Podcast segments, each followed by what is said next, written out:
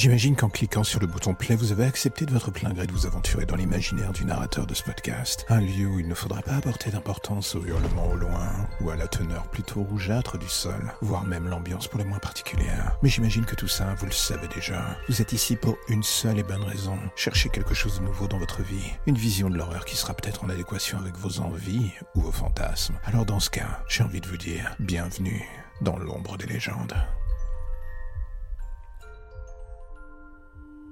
Si vous êtes fan d'horreur, vous avez probablement entendu parler du tunnel d'Inunaki, également connu sous le nom du tunnel du chien hurlant au Japon. Ce tunnel étrange et isolé, situé profondément dans la campagne d'Inunaki, et surtout dans la préfecture de Fukuoka, sur l'île de Kyushu, est depuis longtemps associé à des événements surnaturels et à des légendes plus ou moins terrifiantes. Des rumeurs d'un village abandonné appelé Inunaki, accessible uniquement par le tunnel, persistent en ligne au Japon depuis les années 90.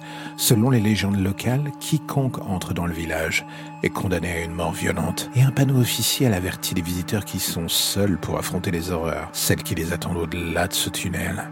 Les sons des chiens qui aboient et des cris fantomatiques peuvent être entendus émanant des profondeurs du tunnel, tout cela ajoutant à l'atmosphère plus ou moins lugubre. Mais d'où viennent ces histoires, vous allez me demander? Les contes ont probablement été inspirés par un meurtre brutal qui a eu lieu dans le tunnel d'Inunaki en décembre 98. Un groupe d'adolescents a kidnappé, volé et torturé Humeyama Koyushi, âgé de 20 ans, avant de le brûler vif dans les profondeurs du tunnel. Ce crime horrible aurait peut-être donné naissance aux mythes et aux légendes d'Inunaki Village. Aujourd'hui, de grandes briques de béton bloquent l'entrée du tunnel, mais les aventuriers parviennent toujours à y entrer. Les habitants disent que les appareils électroniques et même les voitures tombent souvent en panne autour du tunnel, ajoutant à l'association de terreur. La légende du tunnel et du village d'Inunaki a également inspiré plusieurs films d'horreur, dont le film de 2020, Howling Village, du créateur de Ju-on. Takashi Shimizu. Bien qu'il ne soit pas clair si Inunaki Village a réellement existé, le tunnel d'Inunaki reste l'un des endroits les plus hantés du Japon. L'atmosphère lugubre et les légendes terrifiantes qui y sont associées en font une destination incontournable pour les amateurs d'horreur. Mais attention, le tunnel du chien hurlant pourrait avoir plus que des apparitions fantomatiques qui se cachent dans ses profondeurs.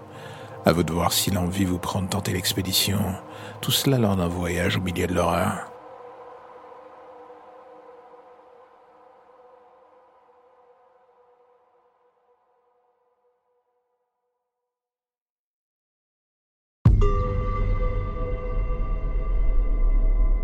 Quand on est flic le soir de Noël, ce n'est pas forcément un petit moment de paradis. Loin de la beauté en toque des fêtes, de l'esprit de Noël et j'en passe, il y a l'autre réalité, les bagarres de poivrons, les appels pour les maris violents, et parfois même les meurtres. Enfin tout ça, c'est lorsque les choses se passent bien.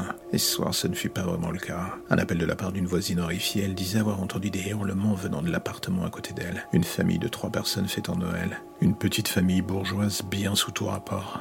Un immeuble pendant le confinement, pas vraiment mon rêve de fin de soirée. Mais bon, on enfile nos masques, nos gants et on se rend sur les lieux avec mon collègue. Dès l'arrivée, l'ambiance est pour le moins bizarre, quelque chose cloche dans l'atmosphère.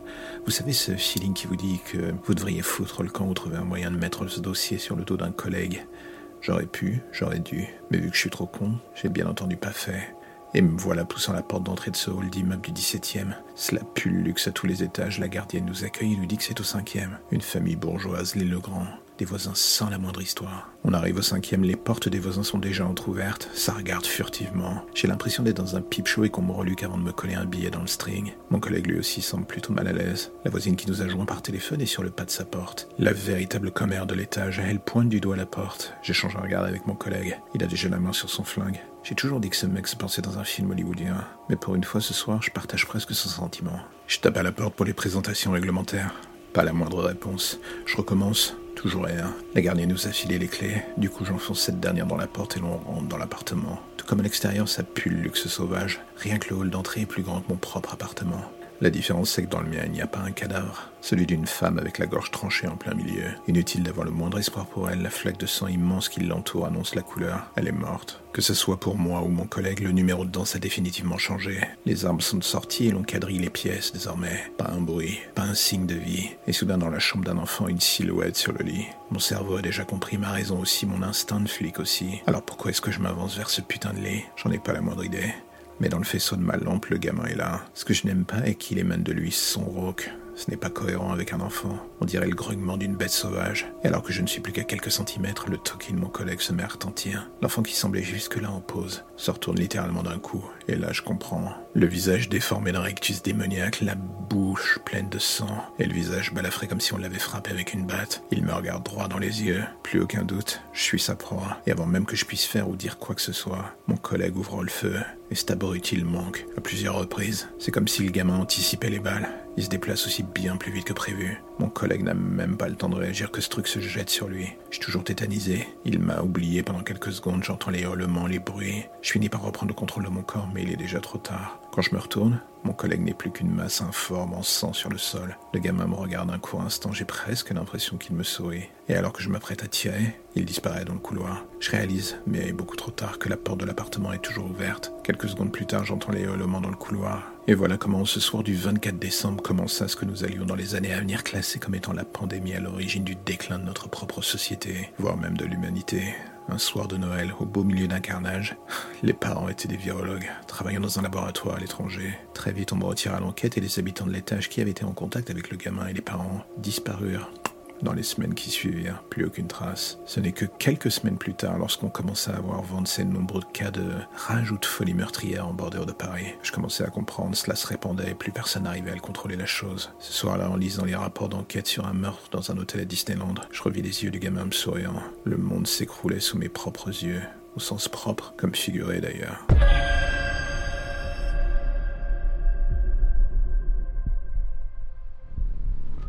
La logique voudrait que quand on croise des enfants, rien ne devrait nous glacer le sang.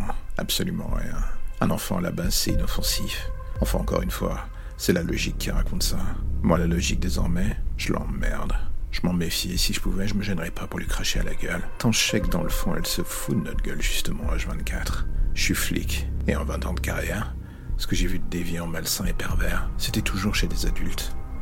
J'étais dans le lot de ces gens qui se disaient jamais un enfant ne fera telle saloperie. Puis vint cette enquête.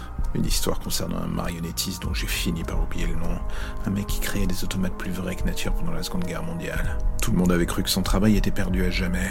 Et un jour, sans que personne ne comprenne, voilà que cela a fini par remonter à la surface. Un collectionneur tombant sur un ancien modèle, un autre découvrant des carnets de croquis que personne n'aurait jamais dû voir. Et dans la foulée de tout cela, des morts, beaucoup trop.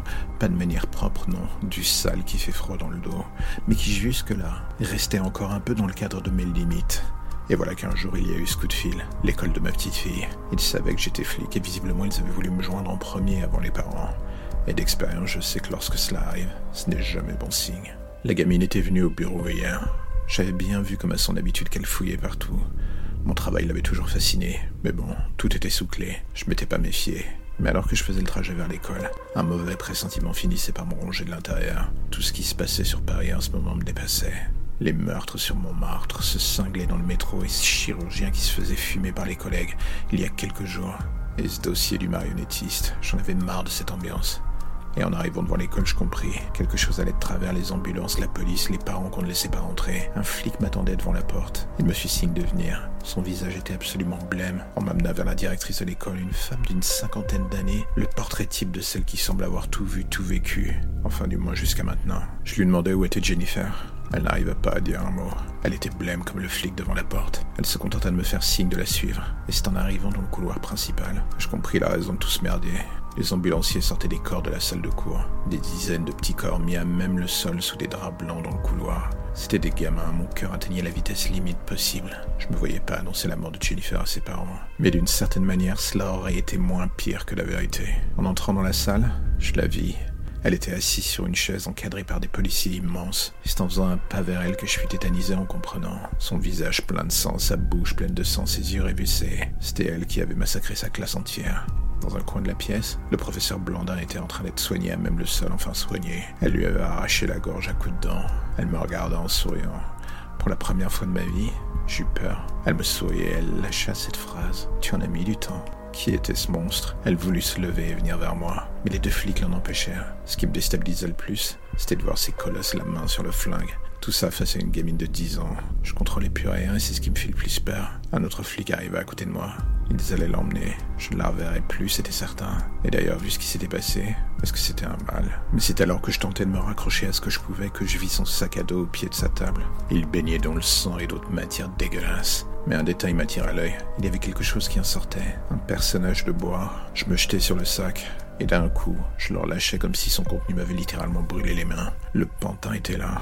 Comment est-ce qu'elle avait fait pour l'avoir? Il était dans les pièces à conviction du bureau, tout vacillait d'un coup autour de moi. C'était comme si cette saloperie me transperçait l'âme et le cœur d'un coup. J'avais provoqué la fin de ma propre famille. Impossible de me retenir. Voilà que je me mis à vomir mes tripes en plein milieu de la salle de classe. Et c'est à ce moment-là que je l'entendis rire derrière moi. Elle me regardait innocente, tout cela pendant un court instant. J'avais presque envie de croire qu'elle avait repris enfin le dessus. Elle me regarda tout d'un coup en disant cette phrase. Pas de place pour les fouineurs, Captain Valenti. Et sur le coup, même les flics présents eurent un moment de flottement en l'entendant. Ce n'était pas la voix d'une enfant qui parlait, c'était autre chose. Et profitant de leur inattention, elle désarma un des flics, lui volant son arme. Tout cela pour se tirer une balle en pleine tête sous mes yeux.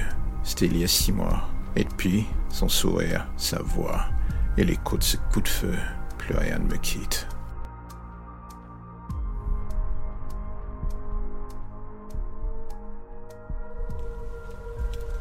Chaque soir, elle est là, qu'il neige, qu'il vente, que le bruit de la ville soit assourdissant et donne envie de fuir.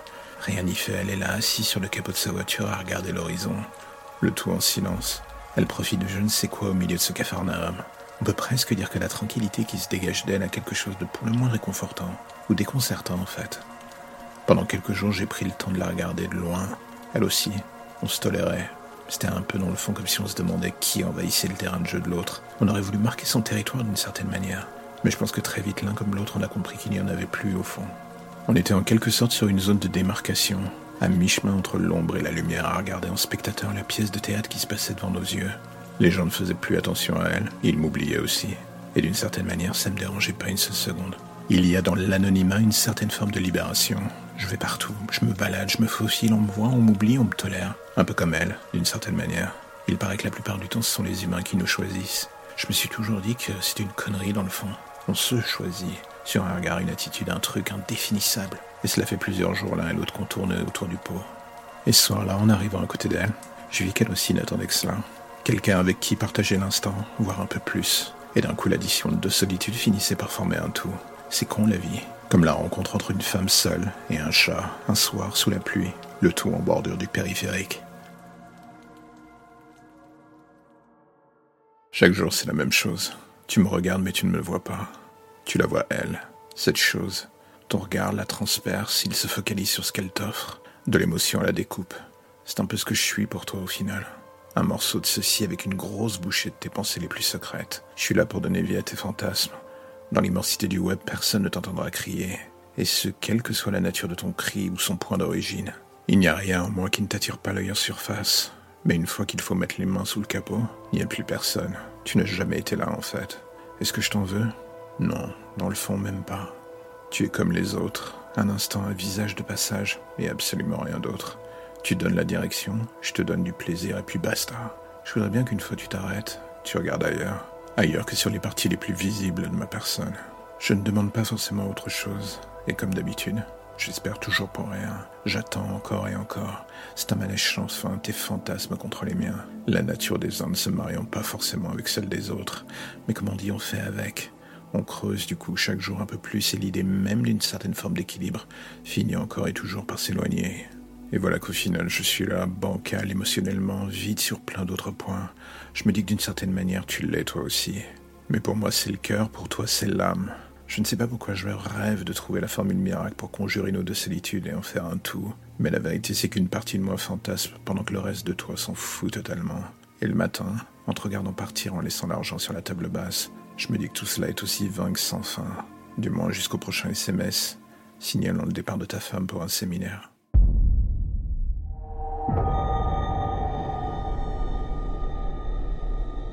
Cela vous arrive de vous mettre à imaginer la vie des gens quand vous êtes sur le quai d'un métro en attendant que votre train ou RER arrive? Moi, tout le temps en fait. Et là, ce soir, alors que je me gèle les miches, je commence à tourner en rond au niveau de ce petit jeu. Cela fait 15 minutes que l'annonce est tombée. Le train n'arrivera que dans 20 minutes. Il reste encore cinq minutes à tuer, et pour corser le tout, il commence à neiger. Le genre de choses qui me rend totalement antipathique d'habitude. Un peu comme mon voisin sous ce qui visiblement est le seul à croire que personne n'a vu qu'il regarde Pornhub. Et ce couple qui s'engueule au loin à cause d'un dîner chez la belle-mère. Non, là, comme je vous disais, même si je balaye le plus loin possible, l'éventail des envies d'évasion est faible. Et d'un coup, au milieu de l'océan vide de ce voilà que sa silhouette se dessine. Des cheveux bleus, une silhouette de personnage de BD, et un sac avec un chat noir. Le moins qu'on puisse dire est qu'elle attire le regard. Elle semble se foutre du froid du reste du monde et tout ce qui peut arriver autour d'elle. Je détourne le regard un court instant en me disant que si je me fais gauler, je vais encore passer pour un de ces pervers, une vieille habitude. Mais voilà, il faut bien que je ne mette, elle m'intrigue. Est-ce que pour autant je vais aller la voir en disant bonsoir madame ou une banalité de comédie romantique? Non, je me dis que l'espace d'un instant, elle embellit juste l'ennui de cette scénographie par sa simple présence et c'est déjà pas si mal. Une nouvelle annonce, le train va arriver un tout petit peu en avance. Est-ce que je vais aller la voir? Je voudrais bien, mais encore une fois, je me dis, à quoi bon? Elle ne me verra pas comme les autres. Pas que je sois vraiment moche à en faire fuir la foule, non. Juste que je suis mort il y a un an. Et comme chaque soir, je reviens juste sur le lieu où j'ai tiré ma révérence pour voir ce que la vie a été après moi. Et ce soir, je sais pas pourquoi, mais chez une fille, chez cette fille, un truc me fait dire que j'aimerais qu'elle me voie. Et quand je la vois s'approcher du quai, quelque chose en moi se réveille par contre. Son air absent, son refus de regarder autour d'elle, ou ailleurs que droit devant elle. J'ai compris, tout de suite, et alors que le train s'approche du quai, je fais ce truc idiot, je lui hurle de bouger du quai. Elle a un court instant sous la neige et le train qui lui passe à côté, nos regards se croisent. Et je pense que c'est dans ce genre d'instant qu'on peut se demander si la vie n'est pas une garce assez comique au final. Un sur un quai de gare à attendre que quelqu'un me voie est la seule capable de le faire. Aura été une personne qui, comme moi, voulait en finir. Et alors que je cherche à m'avancer, voilà que je la regarde prise en sandwich dans les gens qui sortent du train et ceux qui y rentrent. Quelques secondes qui durent une éternité. Un moment où pour une fois je me sens moins seul. Et un peu vivant. Paradoxe. Jusqu'à ce que la porte du train se referme dans un sifflement et que nos regards se croisent une dernière fois sur le quai. Elle en partance, moi toujours à quai. Au moins, ce soir je pourrais me dire en attendant le prochain train que j'ai sauvé une vie. C'est déjà pas si mal, non?